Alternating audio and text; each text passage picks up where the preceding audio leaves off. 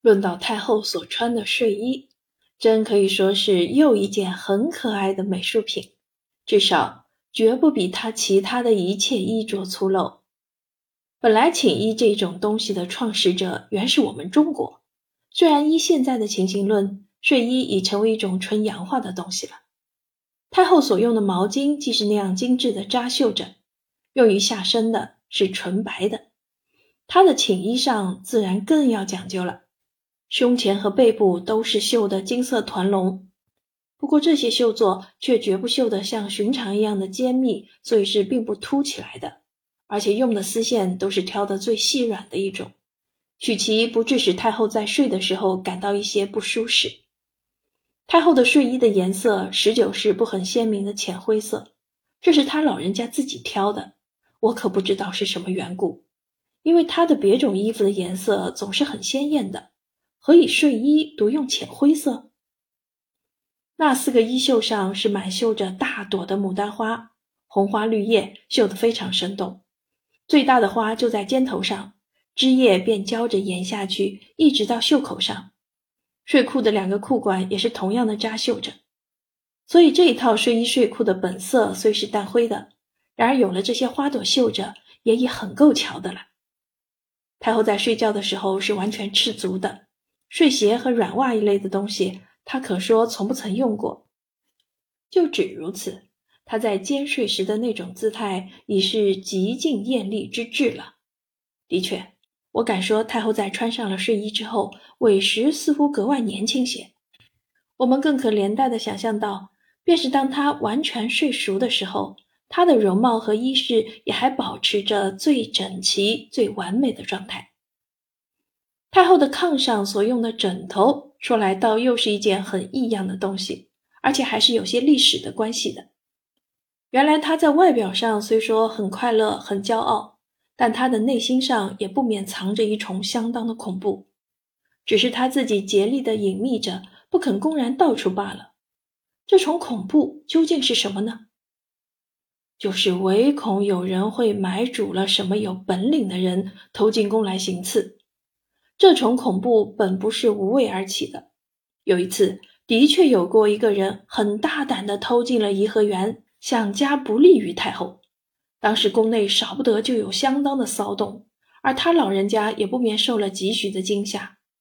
但经无数的兵将努力搜捕之后，那刺客终于给他们抓住了，当日便正了法，事情总算很迅速的有了结束。可是太后的胆却从此吓破了。他想，这一遭虽然幸而免祸，下次怎能保得不会再来？于是忙着加添警卫，并且还将他晚上用的枕头加了一番改造，就是在中部开个银元大小的孔，对直贯穿，活像是人家打高尔夫球的小洞。他睡的时候，就把他的一个耳朵紧贴在这个洞口上，那这洞就在枕的中间，一睡上去。便不难使他的左耳或右耳紧贴着了。这样的布置，他认为是可以使他把附近的一切声息格外听得清楚一些的。我因为不很相信，有一次便亲自躺上去试了一试。当太后不在左右的当儿，凡他所用的种种东西，我都是得悄悄地偷试一遭的。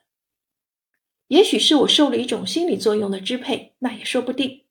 不过我的耳朵上似乎的确觉得这枕上的一孔颇有几分和扬声筒相等的功效，至少并非完全无用。再说太后所躺的炕，那倒不是怎样特别的，就是下面衬的软褥比普通厚一些，冬天要衬三重，春秋是两重，夏天还得衬一重。这也许是她年事已高，比较怕冷的缘故。软褥上罩的那条绸毯，自然又是绣得极精致的，而且是每隔两三天就要更换一次。他的寝宫内，除却夏天之外，平常总得生一个暖炉，只是冬天生的旺些，春秋生的微弱而已。到晚上，他上床之后，无论什么日子，我们八个女官总得有一人留在他的卧榻之旁，而在外面的廊下，也是不论晴雨，无间寒暑。总有一批太监一动不动的，一声不发的伺候着。啊，这种种的情形，虽然在我此刻想来，还像只是昨天所见到的一样。所使我怀疑的，仅仅是何以像太后那样一个名闻天下、权倾四海、掌握着几万万人生死大权的皇太后，归根结底却依旧是一个肉骨凡胎的生人。